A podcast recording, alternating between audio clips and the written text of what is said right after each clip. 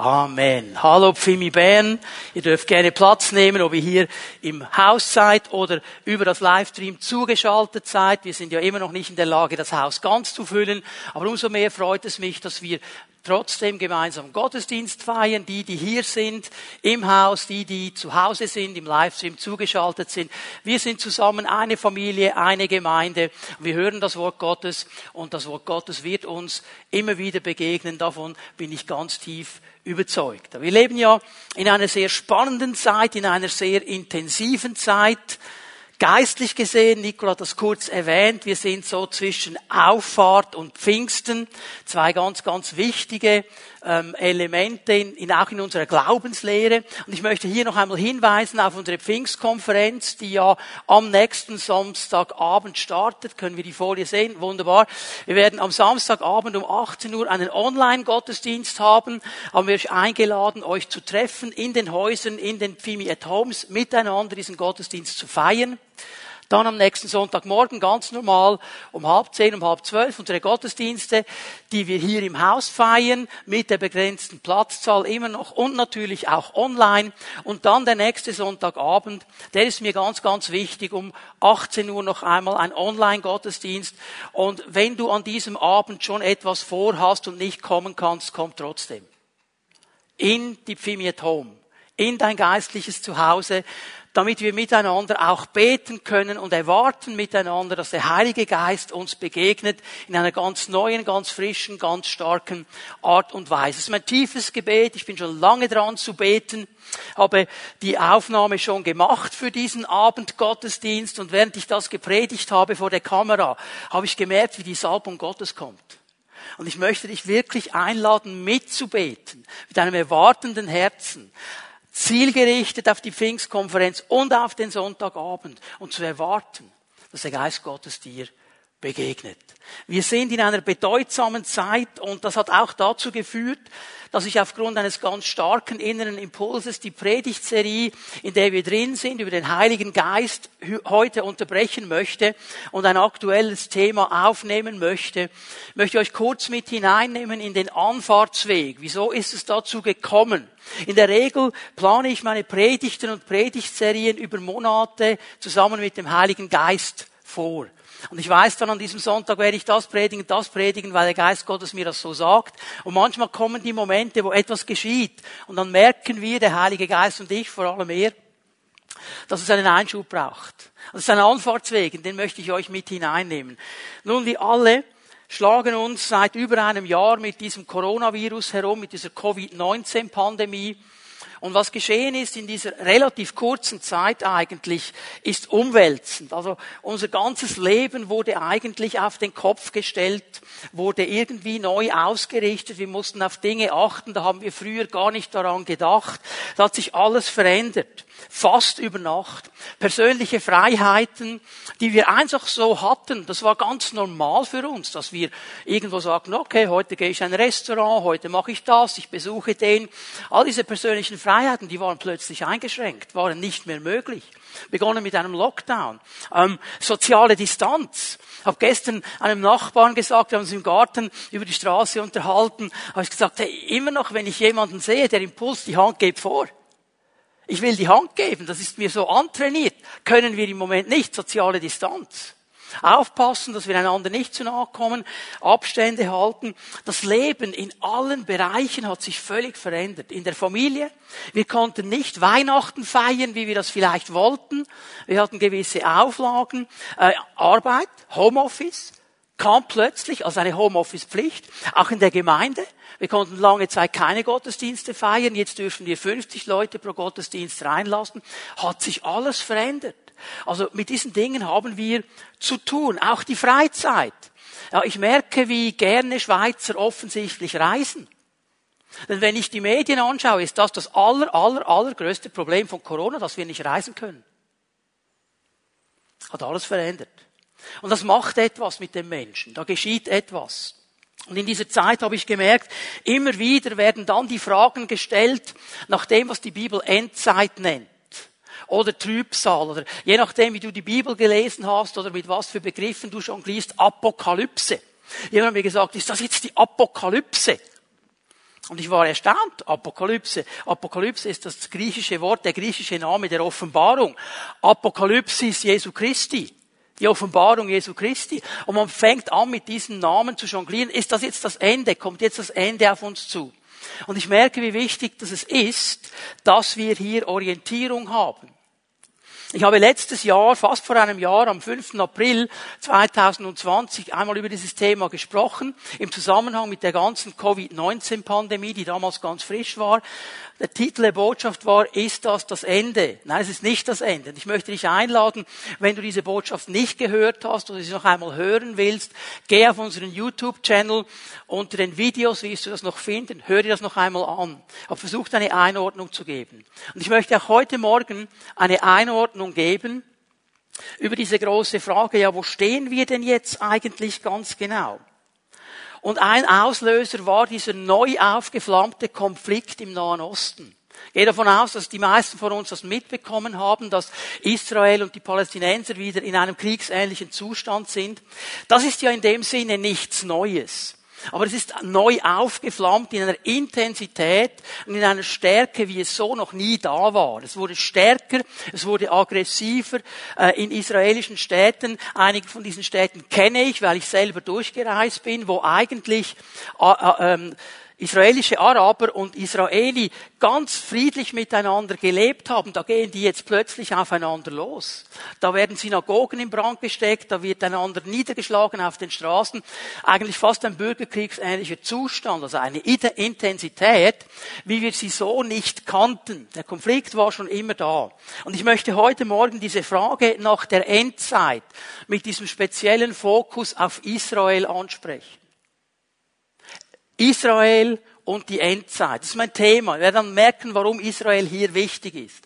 Aber bevor ich weiter hineingehe, was ist das Ziel? Das Ziel ist eigentlich für mich folgendes. Ich möchte ermutigen. In so einer Zeit, wo die Dinge drunter und drüber gehen, sei es hier im Land, sei es auf der ganzen Welt, wo wir keine Erklärungen haben, brauchen wir immer wieder die Ermutigung des Wortes Gottes.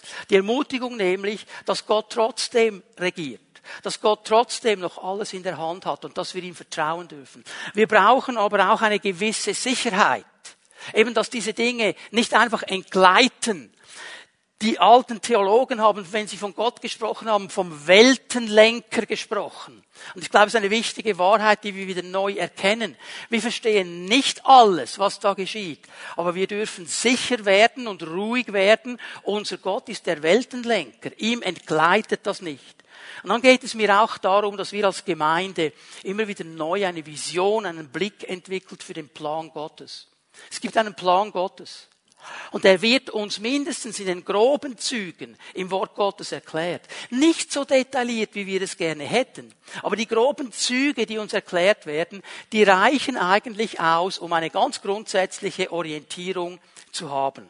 Ich möchte mit euch einen Vers lesen aus Lukas 21 wenn es um die Endzeit geht, wenn es um die letzten Tage geht, dann gibt es ja eine ganz große bekannte Rede von Jesus. Man spricht von der Ölbergrede.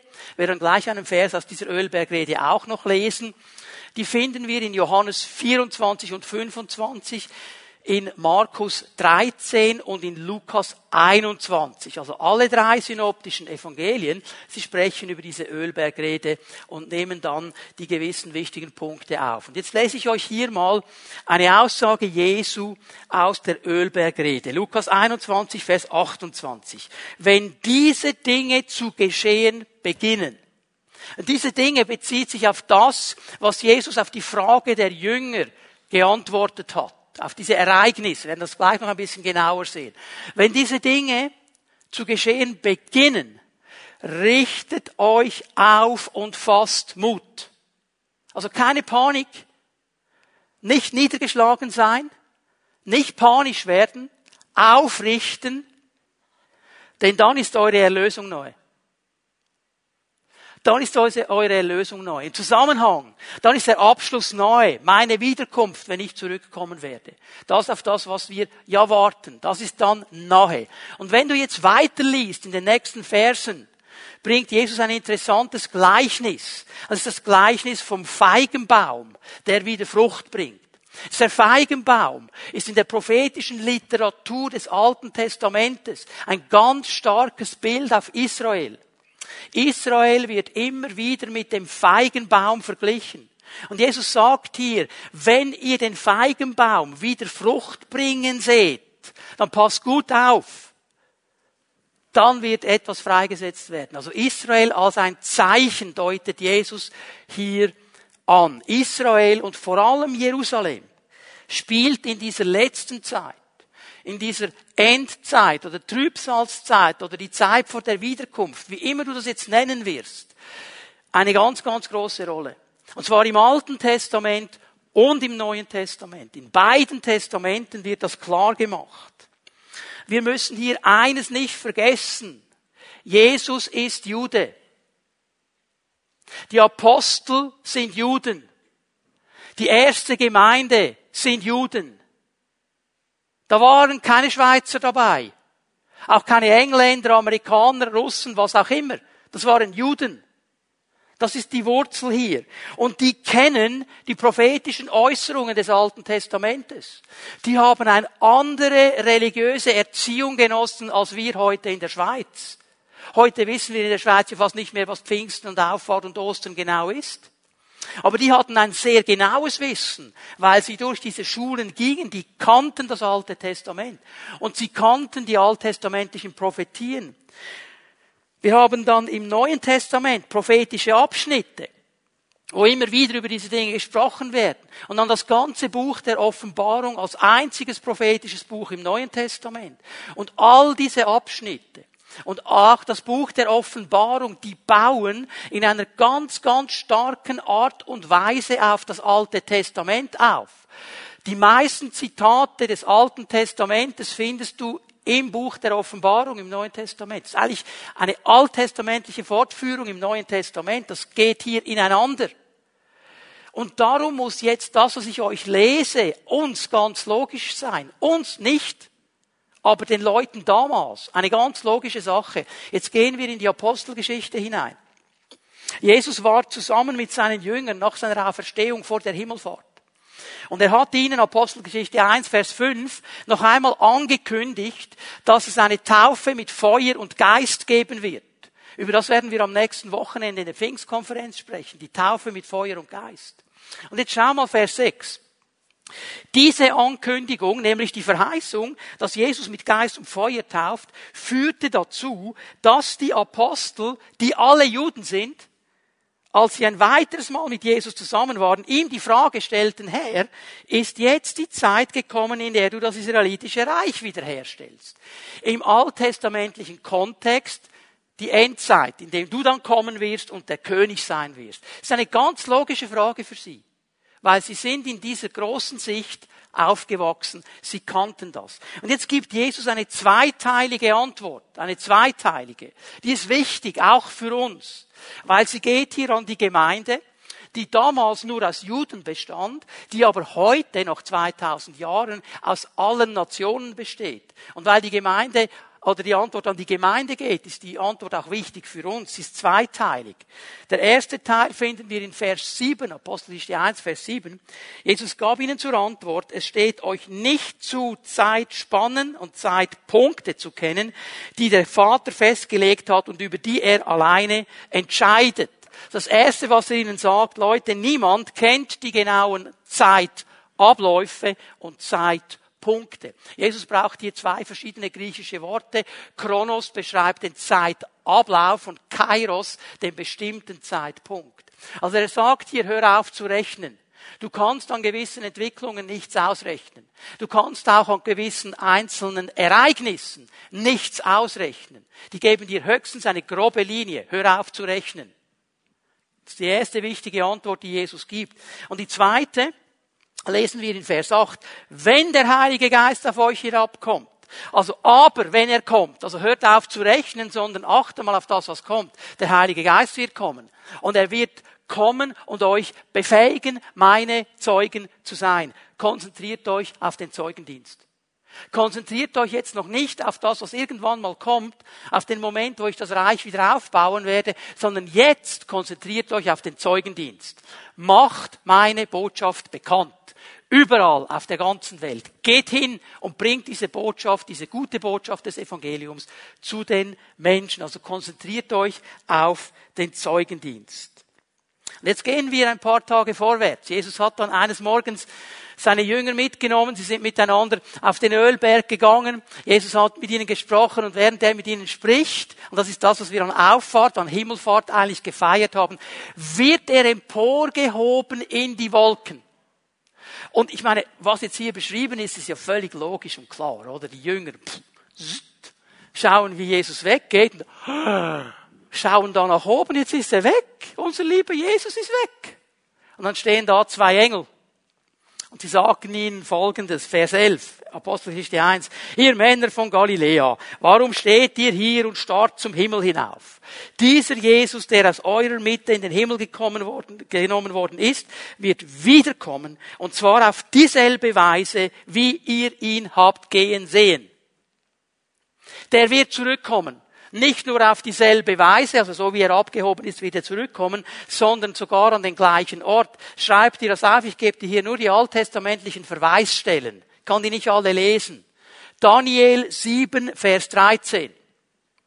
Daniel 7, Vers 13. Zacharia 12, Vers 10 und die folgende. Zacharia 12, Vers 10 und die folgenden.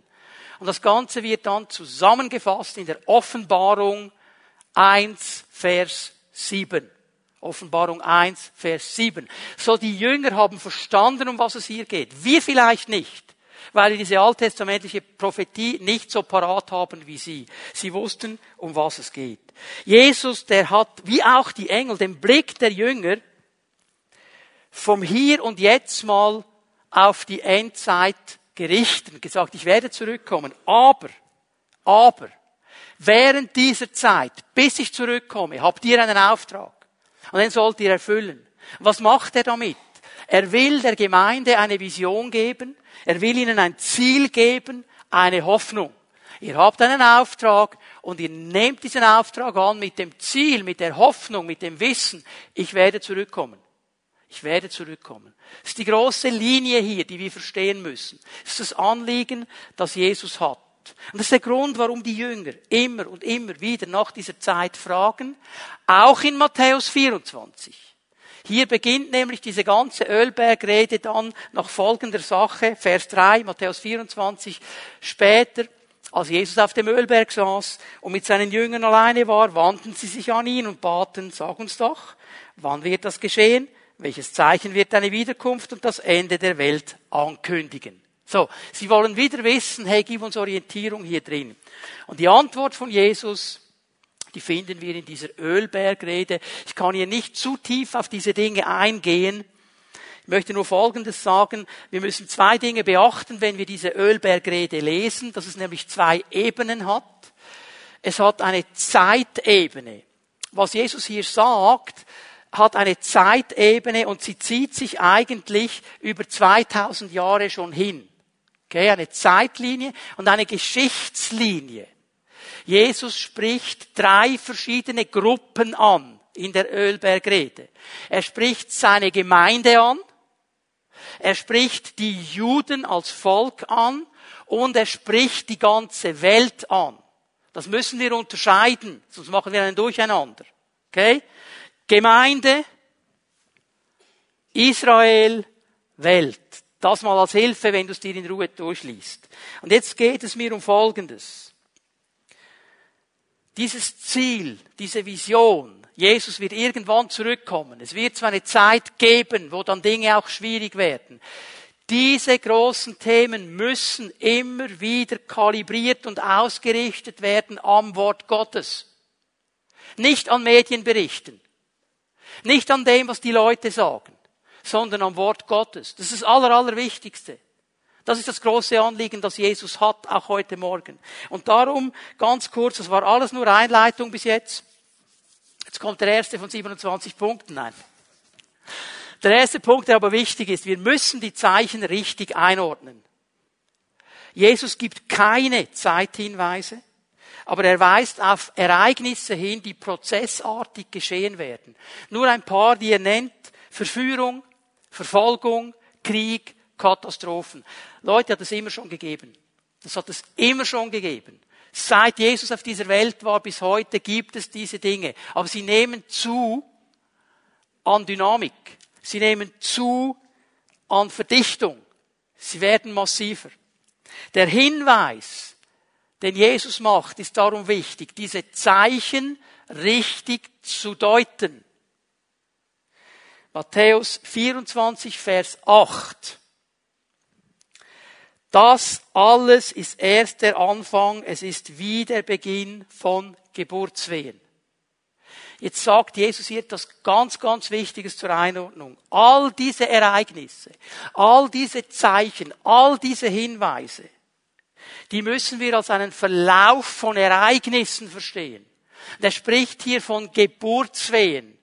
Und jede Frau, die hier sitzt oder mir zuhört über den Livestream, die schon einmal geboren hat, die weiß genau, von was ich jetzt spreche. Ich weiß es nur vom Hörensagen und vom Erleben bei der Geburt meiner Kinder, was eine Wehe ist. Aber ich fasse es mal so zusammen. Dieses Bild, das Jesus bringt, will uns eigentlich mal helfen. Das ist ein Verlauf von Ereignissen. Denn der Wehen, der Wehe geht immer eine Schwangerschaft voraus. Also wenn du nicht schwanger bist, wird dich keine Wehe überfallen. Kommt immer zuerst eine Schwangerschaft. Aber die Wehe in der Schwangerschaft drin, die deutet eigentlich Folgendes an. Das Ende der Schwangerschaft ist neu. Wenn die Wehen einsetzen, werden die Männer nervös. Jetzt müssen wir sofort in den Spital. Und diese Wehen, die nehmen zu an Kraft und sie werden geringer in den Zeitabständen. Je näher dass es der Geburt geht, okay? Verstehen wir das? Jesus sagt, es ist wie Geburtswehen. Diese Zeichen, die werden immer massiver werden und sie werden immer schneller aufeinander folgen. Es geht um Ereignisse. Das ist das Erste, was er uns hier sagt, dass wir verstehen müssen. Verführung, Verfolgung, Kriege, Katastrophen, ich habe es schon mal gesagt, hat es immer gegeben. Aber der Intervall und die Intensität nimmt zu. Das ist das Wichtige, was wir verstehen müssen. Das Zweite, was Jesus sagt, ist in Vers 35 in Matthäus 24. Himmel und Erde werden vergehen, aber mein Wort wird nicht vergehen. Das wird bleiben, für immer, das ist ewig, das ist Richtschnur, das ist Maßstab. Wenn ich kalibrieren will, dann muss ich mich am Wort Gottes ausrichten. Wenn ich meine Sicht einordnen will, muss ich zum Wort Gottes gehen. Noch einmal, lass dich nicht nur von den Medien berieseln, von den sozialen Medien und so weiter, von Meinungen deiner Freunde. Geh zum Wort Gottes.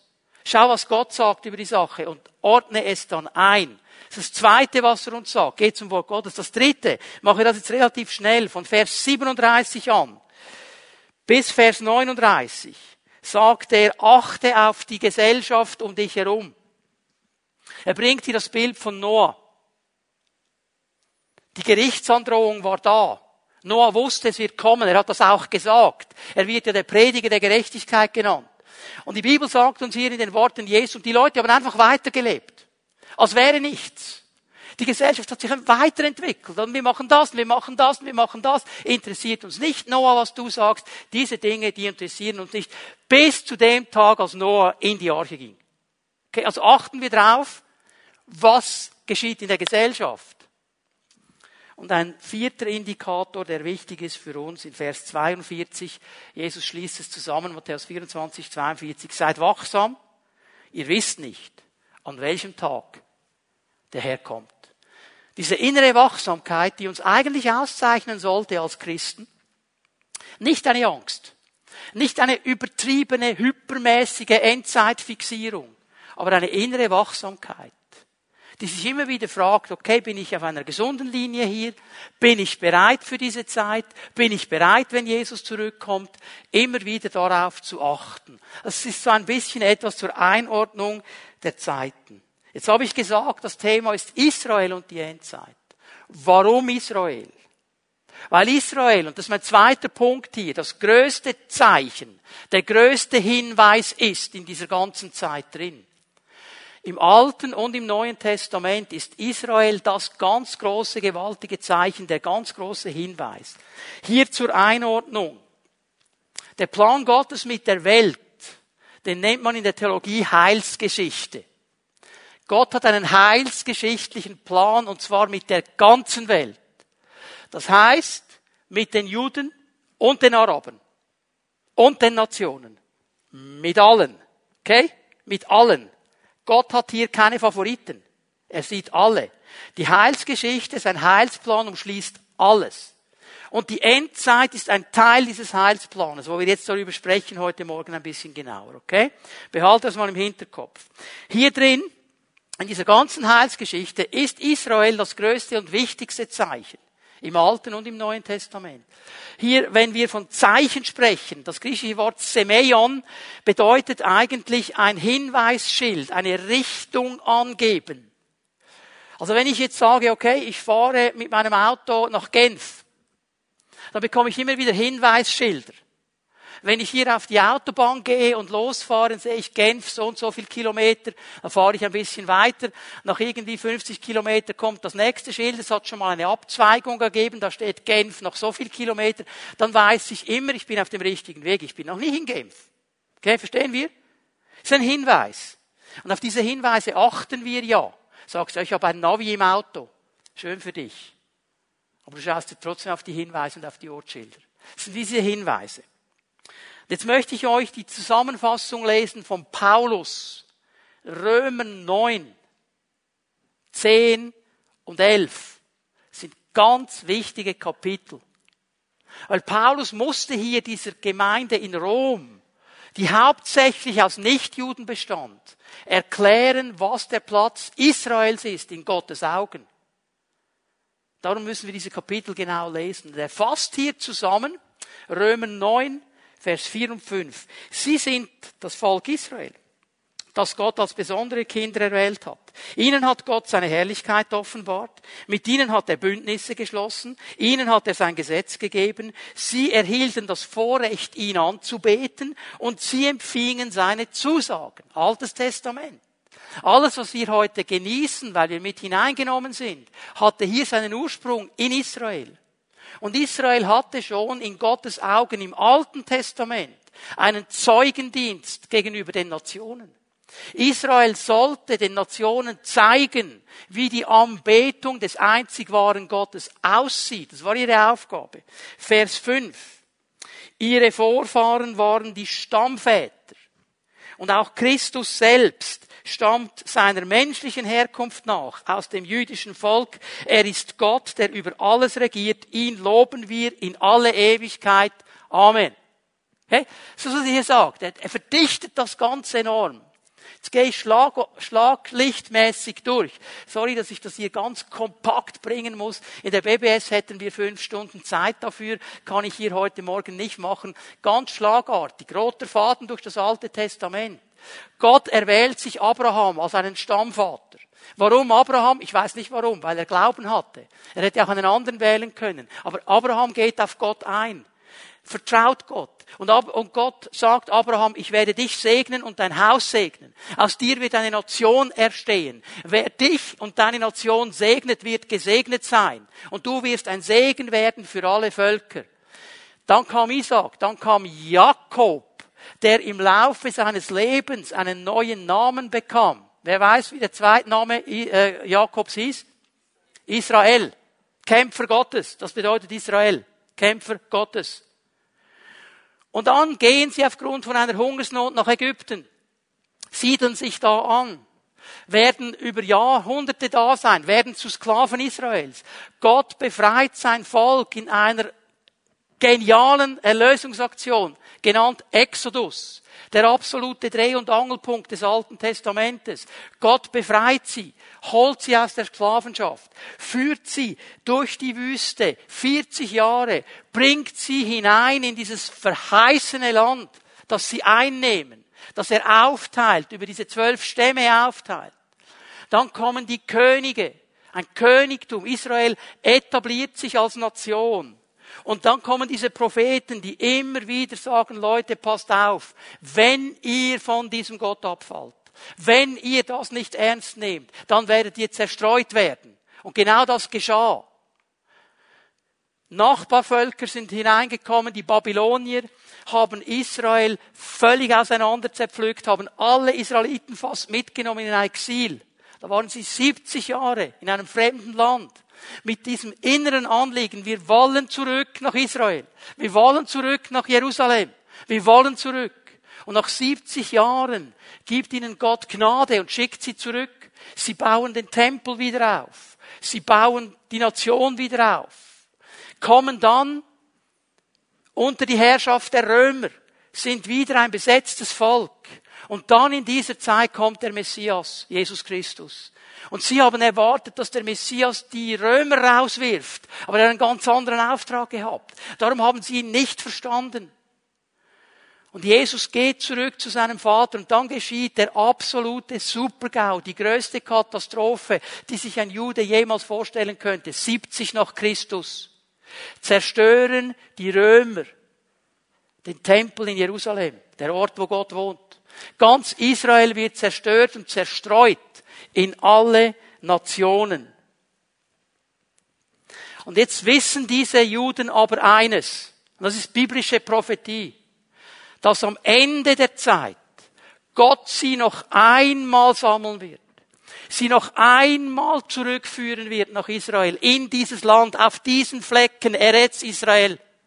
Er wird sie zurückführen, das wussten sie. Ich gebe euch hier mal zwei Bibelstellen. Jesaja 11, Vers 11. Und es wird geschehen an jenem Tag. Hier kleine Hilfe, wenn du bei den Propheten diesen Begriff liest, an jenem Tag, dann ist der letzte Zeitabschnitt gemeint. Nicht ein Tag, 24 Stunden, ist ein Wortbegriff für die letzte Zeit. Das ist mehr als ein Tag, okay? Man könnte also hier sagen, es wird geschehen in der letzten Zeit. Da wird der Herr zum zweiten Mal, zum zweiten Mal seine Hand ausstrecken, um den Überrest seines Volkes, der übrig geblieben ist, loszukaufen, aus Assyrien, aus Ägypten, aus Patros und Kusch und Elam und Sinear, aus Hamad und von den Inseln des Meeres. Und er wird für die Heidenvölker ein Banner aufrichten und die Verjagten Israels sammeln und die zerstreuten Judas zusammenbringen von den vier Enden der Erde. Von überall her, sagt er, werde ich sie zurückbringen. An diesen Ort. An dieses Israel. In diesen Flecken Erde. Ich bringe sie zurück. Jesaja 66, Vers 7. Hier wird von einer Frau gesprochen. Die Frau übrigens ein zweites großes prophetisches Bild für Israel im Alten Testament. Noch bevor sie in Wehen liegt, hat sie geboren. Ja, hallo? Wie geht das jetzt? Noch bevor die Wehen über sie kommen, wird sie einen Knaben geboren haben. Jetzt achte gut auf Vers 8. Wer hat solches gehört? Wer hat dergleichen gesehen? Wird ein Land an einem einzigen Tag zur Welt gebracht? Oder wird eine Nation auf einmal geboren? Kaum in Wehen hat Zion ihre Kinder auch schon geboren. 14. Mai 1948.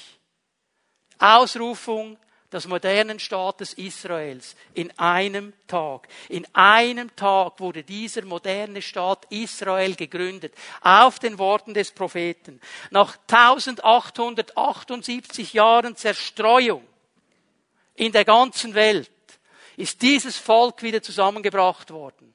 Vor 73 Jahren ist das geschehen. Nicht mal so lange her. Gibt vielleicht noch Leute in der Gemeinde, die haben noch miterlebt, als das geschehen ist. Um 16 Uhr, weil sie aufpassen mussten, es war vor dem Sabbat, darum mussten sie es früh machen. Um 16 Uhr hat Ben Gurion das ausgerufen in Tel Aviv. Elf Minuten später hat Amerika als erstes Land der ganzen Welt Israel anerkannt als Nation. Die USA waren die ersten. Und was geschieht weiter? In derselben Nacht, in derselben Nacht wird Israel angegriffen von allen umliegenden Nationen. Ägypten, das damalige Transjordanien, Syrien, Libanon und Irak. Alle fallen auf diese frische Nation ein. Das ist das, was wir den Unabhängigkeitskrieg nennen. Und obwohl sie eigentlich eine gewaltige Übermacht hätten, werden sie besiegt von dieser kleinen Armee die gerade mal einen Tag alt ist, wenn ich so sagen darf. Unabhängigkeitskrieg. 1967, sechs Tage Krieg. Wieder ist diese Bedrohung da. Und eine Übermacht will auf Israel losgehen. Und sie gewinnen in sechs Tagen. diesen gewaltigen Krieg. 1973, Yom Kippur-Krieg. An diesem höchsten Festtag, an diesem religiösen Festtag, fallen die Nationen, die arabischen Nationen auf Israel ein. Israel besiegt sie. Jetzt merkt ihr etwas, 1948, 63, 67, 73. Es nimmt zu in den Zeitintervallen und auch von der Massivität. Dieses Land Israel war immer unter Krieg. Immer, bis heute. Es war immer Kriegszustand, wurde immer angegriffen. Es gibt bis heute Nationen, die sagen, wir wollen diese Israeliten ins Meer werfen, wir akzeptieren die nicht. Terrorismus in jeder Form, Raketen, wie wir es jetzt im Moment erleben, die abgeschossen werden auf Israel, ein Riesenkonfliktherd, eine Riesensache. Und zum ersten Mal zum ersten Mal werden jetzt sogar Raketen abgeschossen auf Jerusalem. Das ist bis jetzt noch nicht vorgekommen. Weil diese Leute, die diese Raketen abschießen, die könnten ja mit so einer Rakete auch das Falsche treffen in Jerusalem. Aber Jerusalem ist immer das Zentrum. Es geht im letzten um Jerusalem. Warum? Jerusalem bedeutet das Fundament oder die Höhe des Friedens. Fundament oder Höhe des Friedens, die wörtliche Bedeutung. Man hat dann oft davon gesprochen, es ist die Stadt des Friedens ist die am meisten umstrittenste Stadt auf der Welt. Dieses Jerusalem, diese kleine Stadt. Jesus hat gesagt, sie ist die Stadt des großen Königs. Jetzt merken Sie eine geistliche Dimension in dieser ganzen Sache drin. Seit 1950 wird Israel oder, oder Jerusalem als Hauptstadt von Israel benannt. Fast alle internationalen Botschaften weigern sich, ihre Botschaft nach Jerusalem zu nehmen, sind alle in Tel Aviv. Amerika hat einen großen Unterschied gemacht vor zwei Jahren. Und ein paar südamerikanische Länder sind gefolgt. Aber die meisten Botschaften, die meisten Länder weigern sich, Jerusalem als Hauptstadt zu sehen, weil sie einen Konflikt sehen da drin. Juden, Christen und Moslems erheben Anspruch auf Jerusalem als ein religiöses Zentrum. Und das ist etwas von dieser geistlichen Dynamik, die hier abgeht. Dieses Jerusalem ist eine hoch umstrittene Stadt. Es gibt etwas, das heißt Jerusalem-Syndrom. Habt ihr von dem schon mal gehört? Das gibt's nur in Jerusalem. Die Psychiatrien kennen das und die haben viele Leute, die knallen geistlich, religiös durch, wenn sie in Jerusalem sind und bekommen das Jerusalem-Syndrom. Sie denken, sie sind Mose oder Jesus oder Petrus oder wer sie sind und laufen auch so herum. Also eine hochspannende Stadt, das spürt man, wenn man da ist. Dieser geistliche Zusammenhang, was hier geschieht. Ich gebe euch noch eine Stelle. Zachariah 12, Vers 3. Und an jenem Tag, was haben wir gelernt über alttestamentliche Prophetie? Das ist nicht ein Tag gemeint, sondern ein Zeitablauf. Okay? In dieser Zeit mache ich Jerusalem zum Stemmstein für alle Völker. Alle, die es hochstemmen wollen, werden sich verheben. Alle Nationen der Erde aber werden sich gegen diese Stadt zusammentun. An jenem Tag, in dieser Zeit, Spruch des Herrn, schlage ich jedes Pferd mit Verwirrtheit und seine Reiter mit Wahn. Über dem Haus Juda aber halte ich meine Augen offen und jedes Pferd der Völker schlage ich mit Blindheit. Das Pferd ist ein Bild auf die Stärke, auch auf die Heeresstärke der Nationen. Und Gott sagt, ihr könnt euch alle mit Jerusalem anlegen. Ich halte meine Hand darüber. Sinnloser Kampf. Sinnloser Kampf. Und wenn wir hier etwas lesen von dieser Verwirrtheit, von diesem Wahn, ist das, was wir auch spüren in den Medien. Die können das nicht einordnen. Dafür, dagegen, pff, Riesending. Gott sagt, man kann irre werden an dieser Stadt, aber sie ist absolut wichtig. Es war jetzt nur ein kurzes Schlaglicht, ein kurzes Schlaglicht warum Israel dieses Zeit. Ich könnte noch viele andere Dinge bringen. Ich habe die Zeit dazu schlicht nicht heute Morgen. Aber ich glaube, es hat uns gereicht, mal zu zeigen, da ist etwas ganz Spezielles am Tun. Und darum müssen wir unser Augenmerk immer wieder auf diesen Hinweis, auf dieses Zeichen richten. Und das ist mein letzter Punkt heute Morgen. Was bedeutet das Zeichen Israel für uns? Du sagst ja, ich bin hier in der Schweiz. Geht mich das an? Es geht uns etwas an. Ich werde euch gleich versuchen einzuordnen, was es uns angeht. Als erstes, was ich sagen möchte, das ist das Allerwichtigste. Gott sitzt auf dem Thron und er hat einen Plan. Er hat einen Plan mit allen Menschen. Mit den Juden, den Arabern, mit allen Nationen. Gott sieht das in einer Gesamtschau. Er sitzt auf dem Thron. Alles, was geschieht, ob das im Nahen Osten ist oder sonst irgendwo, das geht nicht einfach an ihm vorbei. Er hat das alles im Griff. Jetzt, wir wollen immer alles verstehen und einordnen, das ist aber nicht unsere Aufgabe.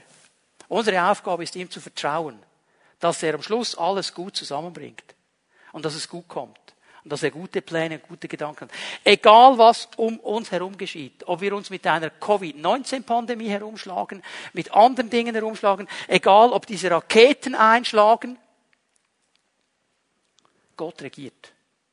Gott regiert. Er sitzt auf dem Thron. Und er hat in seinem Wort die groben Linien prophetisch aufgezeichnet. Weil er uns ermutigen will, weil er uns Vision geben will, weil er uns Frieden geben will. Sicherheit. 2. Petrus 1, Vers 19. Wichtige Stelle. Gerade für Menschen, die ein bisschen affin sind für das Charismatische. Menschen, die gerne erleben, wie der Heilige Geist wirkt. Für die ist diese Stelle ganz wichtig. Darüber hinaus, sagt Petrus, darüber hinaus. Ja, was meint er genau darüber hinaus? In den Versen vorher hat Petrus von charismatischen Erfahrungen beschrieben. Wie er dabei war an gewissen Highlife Momenten im Leben Jesu und Dienst Jesu. Wie er charismatische Momente erlebt hat, wie kein anderer. Und er sagt, über das hinaus, das ist gut, das ist schön, das ist wichtig. Über das hinaus haben wir die Botschaft der Propheten. Hey, wir haben das Wort Gottes, das uns kalibriert. Auch diese Erfahrungen einmittet. Die durch und durch, das durch und durch zuverlässig ist. Ihr tut gut daran, euch an sie zu halten, an diese prophetischen Äußerungen. Denn sie ist wie eine Lampe, die an einem dunklen Ort scheint. Haltet euch an diese Botschaft, bis der Tag anbricht und das Licht des Morgensterns in euren Herzen es hell werden lässt. Es ist ein Bild wieder auf die Wiederkunft, auf den Abschluss, wenn Jesus zurückkommt. Ist dieser Moment. Und in dieser Zwischenzeit sagt uns Petrus hier etwas ganz Wichtiges. Wir haben die prophetischen Äußerungen der Schrift. Und sie sind wie eine Lampe, wie ein Licht, an einem dunklen Ort, in der Dunkelheit. Sie werden uns nicht alles ausleuchten. Sie werden uns nicht alles erklären. Stell dir mal vor, wir haben heute vielleicht die genialen Taschenlampen, die sehr viel ausleuchten. Aber jede Handy, Smartphone Taschenlampe heute hat viel mehr Lichtkraft als die Lampen damals, von denen er hier spricht. Es ist eine Pfunzel, die ein bisschen was beleuchtet hat in der Dunkelheit aber er hat immer so viel erleuchtet, dass du die nächsten Schritte siehst. Ich weiß, wir möchten gern die nächsten fünf Kilometer sehen. Aber wenn ich weiß, wo ich den nächsten Schritt machen muss und nicht zu stolpern in der Dunkelheit, ist das schon gut, oder? Dann muss ich auch langsam gehen. Also wir haben hier dieses Wort, das uns sagt, hey, diese prophetischen Äußerungen sind genug, um dir genug Licht zu geben in dieser Zeit. Und darum noch einmal mein Anliegen. Bitte Leute, konsumiert nicht nur Medien. Konsumiert nicht nur soziale Medien das Wort Gottes, gibt uns eine gute Kalibrierung. Beides in einem gesunden Maß gibt uns eine gute Ausrichtung. Das ist das Erste, was ich euch sagen möchte. Wir haben diese prophetischen Schriften. Das Zweite, wir haben auch einen klaren Auftrag. Genau derselbe, den die Jünger bekommen haben, den wir gelesen haben in Apostelgeschichte 1. Ich lese ihn nochmal in anderen Worten. Matthäus 28, Vers 18. Jesus trat auf sie zu und sagte, mir ist alle Macht im Himmel und auf Erden gegeben. Darum geht zu allen Völkern. Darum geht zu allen Völkern. Was heißt das? Zu den Juden, zu den Arabern, zu den Schweizern, zu allen Völkern. Seht ihr, wie Gott hier inklusive ist? Er sagt nicht, die Araber lasst ihr außen vor. Oder die Juden lasst ihr außen vor. Geht nur zu den Völkern. Gott ist nicht nachtragend. Gott sagt nicht, ich habe den Juden alles gegeben, sie wollten es nicht, vergesst sie. Er sieht sie immer. Er sieht aber auch die Araber immer. Er sieht auch die Nationen immer, weil er jeden Menschen sieht. Und unser Auftrag ist hier, jetzt sage ich etwas ganz Herausforderndes für viele von uns. Unsere Aufgabe ist nicht eine Position und eine Seite einzunehmen.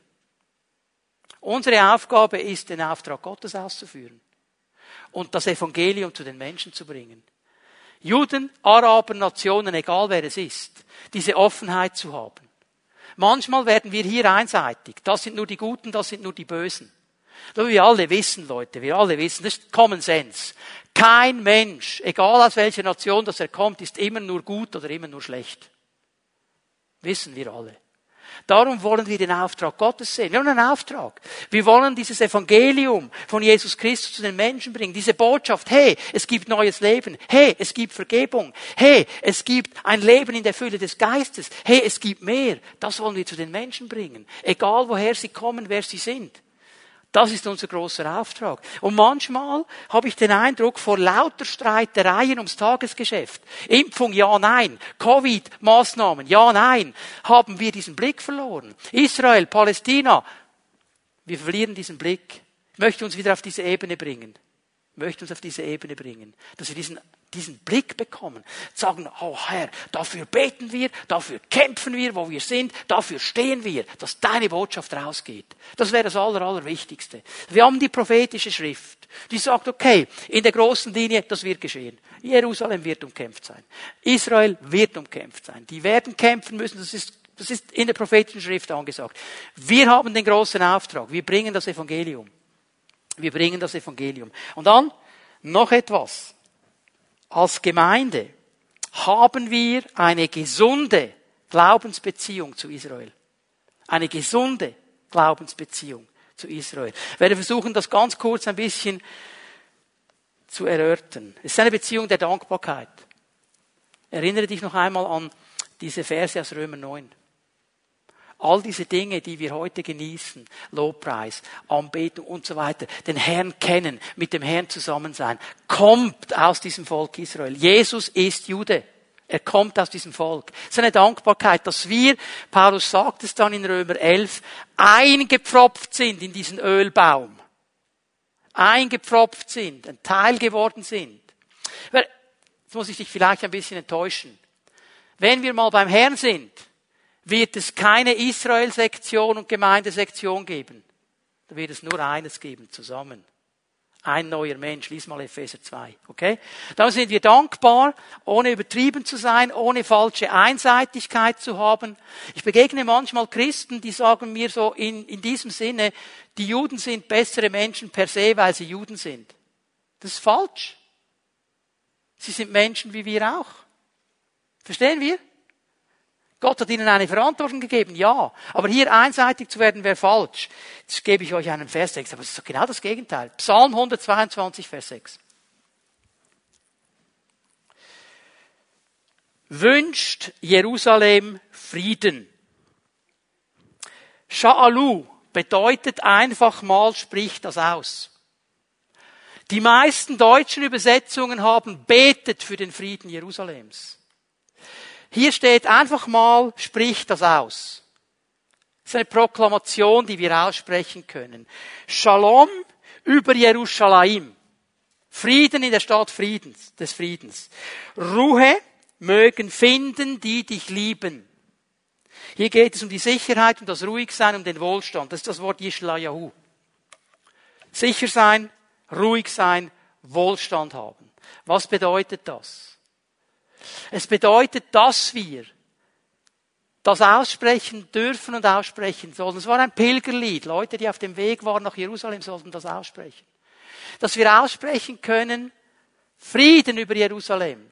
Dürfen wir auch jetzt in dieser Zeit beten und aussprechen. Frieden über Jerusalem. Jetzt bitteschön. Wer wohnt in Jerusalem? Wer wohnt da? Wer wohnt da alles? Sag mal. Araber? Juden? Christen. Merken wir etwas? Er hat nicht gesagt, Shalom für die Juden. Betet und sprecht das aus, Frieden für Jerusalem, für alle, die da sind. Hey, haben wir das Gefühl, die Araber möchten nicht auch Frieden im Letzten? Die Ultraorthodoxen möchten nicht auch Frieden im Letzten? Die, was gibt es noch? Armenier, gibt es ein armenisches Quartier in der Altstadt, die möchten auch Frieden, die möchten alle Frieden. Als Gemeinde können wir aufstehen und sagen, Herr, Shalom über Israel. Shalom über Jerusalem. Machen wir uns eins mit deinem Anliegen. Zeig uns, was wir beitragen können dazu. Gott, bitte hör mir gut zu. Gott braucht mich und dich. Er braucht uns nicht, um seinen Plan umzusetzen. Er kann das ganz alleine. Leute, wenn er gesagt hat, ich bringe die zurück, dann macht er das. dann macht er das. Dann müssen wir nicht mithelfen. Dann macht er das. Verstehen wir? Aber er hört auf das Gebet seiner Kinder. Er hört zu, wenn wir im Gebet zu ihm kommen. Und was ist das Ziel dieses Gebetes? Was sollen wir aussprechen über Jerusalem? Frieden. Frieden. So. Ganz einfach. Frieden ist letztlich nur in, durch und mit Jesus zu finden. Sonst gibt es keinen Frieden. All die Leute, die da auf die Straße gehen, herumschreien und Frieden fordern, selber aber keinen haben. Sie schreien herum für etwas, das sie nicht haben. Und darum hat Jesus begonnen zu sagen, meinen Frieden lasse ich euch. Meinen Frieden gebe ich euch. Eure Herzen sollen in diesem Frieden Gottes ruhen. Verstehen wir? Nur durch die Beziehung zu diesem Friede Fürst kann Frieden kommen. Und jetzt bin ich wieder zurück bei Punkt zwei mit dem Auftrag. Wenn wir diese Friedensbotschaft bringen, sondern es gibt Frieden in Jesus und die Menschen anfangen, diesem Friedefürst zu folgen, dann wird Frieden möglich sein. Jesaja 9, Vers 5, eine letzte Stelle für heute Morgen. Und dann werden wir beten miteinander. Ein Kind ist uns geboren, ein Sohn ist uns gegeben, auf seine Schulter ist die Herrschaft gekommen und er hat ihm seinen Namen gegeben, wunderbarer Ratgeber, Heldengott, Vater für alle Zeit, Friedefürst. Und wir wissen, es ist eine Prophetie auf Jesus Christus. Er ist der Friedefürst. Israel, Jerusalem, ganz großer Hinweis auf diese Zeit, in der wir uns befinden. Und jetzt haben wir als Gemeinde zwei Möglichkeiten. Wir können den Kopf in den Sand stecken und panisch werden. Oh, es wird immer nur noch schlimmer und oh, oh, oh, oh. Oder wir können sagen, yes, Lord. Ja, Herr. Wir stellen uns diesem Auftrag. Wir stellen uns deinen Aufgaben. Wir wollen nach oben schauen zu dir. Wir wollen Herr, diese Botschaft des Evangeliums weitergeben. Wir wollen einstehen für Israel in unseren Gebeten. Und da ist es eine gute Möglichkeit jetzt. Ich sage das ganz schnell, damit du das Datum aufschreiben kannst. Ein Besuch in Israel ist eine gute Sache. Darf ich mal schnell noch die Folie sehen? Wir haben im nächsten Jahr wieder eine Reise geplant. Im Mai, im nächsten Mai werden wir nach Israel gehen. Schreib dir dieses Datum auf. Das brauchst du, um in den Himmel zu kommen. Nein. Blöder Witz, okay, das war nur ein blöd, nein. Überhaupt nicht. Du musst überhaupt nicht mitkommen. Aber es kann helfen, dieses Land einmal zu bereisen, um zu verstehen, was da abgeht. Es kann helfen, diese Vision, diese Sicht zu prägen. Und wenn man das zusammen machen kann mit Brüdern und Schwestern, ist das eh eine geniale Sache. So, schreib dir das Datum auf. Wäre schön, du wärst dabei und dann wirst du diesen ganzen Konflikt auch mit anderen Augen sehen und immer mehr verstehen, was Gott möchte. Eine gute Möglichkeit. So, ich möchte dich einladen, aufzustehen mit mir. Wir werden den Gottesdienst hier abschließen und werden den Herrn gleich noch einmal anbeten, ihm noch einmal ein Lied zu singen. Bevor ich das tue, bevor wir dieses Lied singen, möchte ich noch beten. Und ich möchte beten, dass der Herr uns hilft in dieser Zeit, die Weichen richtig zu stellen dass der Herr uns hilft, das Richtige zu tun. Dass er uns hilft, dass wir nicht irgendwo in eine Einseitigkeit hineinfallen, sondern verstehen, dass dieser große Plan Gottes da ist und dass Gott ihn durchführen will. Und ich merke, es sind Menschen hier heute Morgen in diesem Saal, aber auch im Livestream. Und du hast gemerkt, ich habe diese ganze Sache irgendwo auf die Seite gelegt. Ich habe das nicht ernst genommen. Ich bin nicht mehr in dieser innerlichen Position, wo ich wachsam bin, wo ich bereit bin. Ich bin hier müde geworden. Ich bin schlapp geworden. Ich nehme auch den Auftrag nicht mehr ernst. Sei es zu beten, sei es das Evangelium weiterzugeben. Aber das möchte ich wieder ganz neu. Möchte mein Herz wieder ausrichten auf diese wichtigen Dinge. Und dann werde ich gerne für dich beten heute Morgen, wenn du das bist. Ich möchte beten, dass wir für einen Moment nicht herumschauen, dass niemand herumschaut, dass wir die Augen schließen. Und ich möchte dich beten, wenn du das bist, wenn du merkst, ich muss hier eine ganz neue Sache festmachen in meinem Leben, wachsam zu werden, die Dinge wieder ernst zu nehmen, mich auszurichten auf das Wort, dann möchte ich dich einladen, während wir die Augen geschlossen halten, dass du da, wo du bist, deine Hand ausstreckst zum Herrn, dass ich dich sehen kann dass ich dann für dich beten darf. Danke. Streck's einfach aus zum Herrn, dass ich das sehe. Dann werde ich gerne beten. Danke, Herr. Danke, Herr, dass du uns in dieser Zeit, wo so vieles drunter und drüber geht, wo so vieles in Frage gestellt wird, nicht einfach alleine lässt. Herr, du hast uns dieses prophetische Wort gegeben, diese Lampe an einem dunklen Ort. Und ich möchte dich bitten, dass du uns hilfst, das gut zu sehen und einzuordnen, was geschieht und zu kalibrieren an deinem Wort. Herr, dass du uns innerlich wach machst, ausrichtest auf deinen Plan, auf deine Wiederkunft. Dass du uns hilfst, den Auftrag, den du uns gegeben hast, ernst zu nehmen. Wir danken dir dafür, dass du Möglichkeiten schaffst. Und Herr, wir wollen proklamieren, und aussprechen heute Morgen. Shalom über Jerusalem. Shalom über Israel. Herr, dass Friede kommen kann. Dass diese Kämpfe, dieses Gegeneinander, dieses gegenseitige Beschießen aufhört. Und dass Ruhe einkehren kann. Herr, dass es keine Toten mehr geben muss. Dafür beten wir. Und dass dein Plan für die Juden, für die Araber, für die Nationen genauso geschieht, wie du ihn geplant hast. In Jesu Namen. Amen.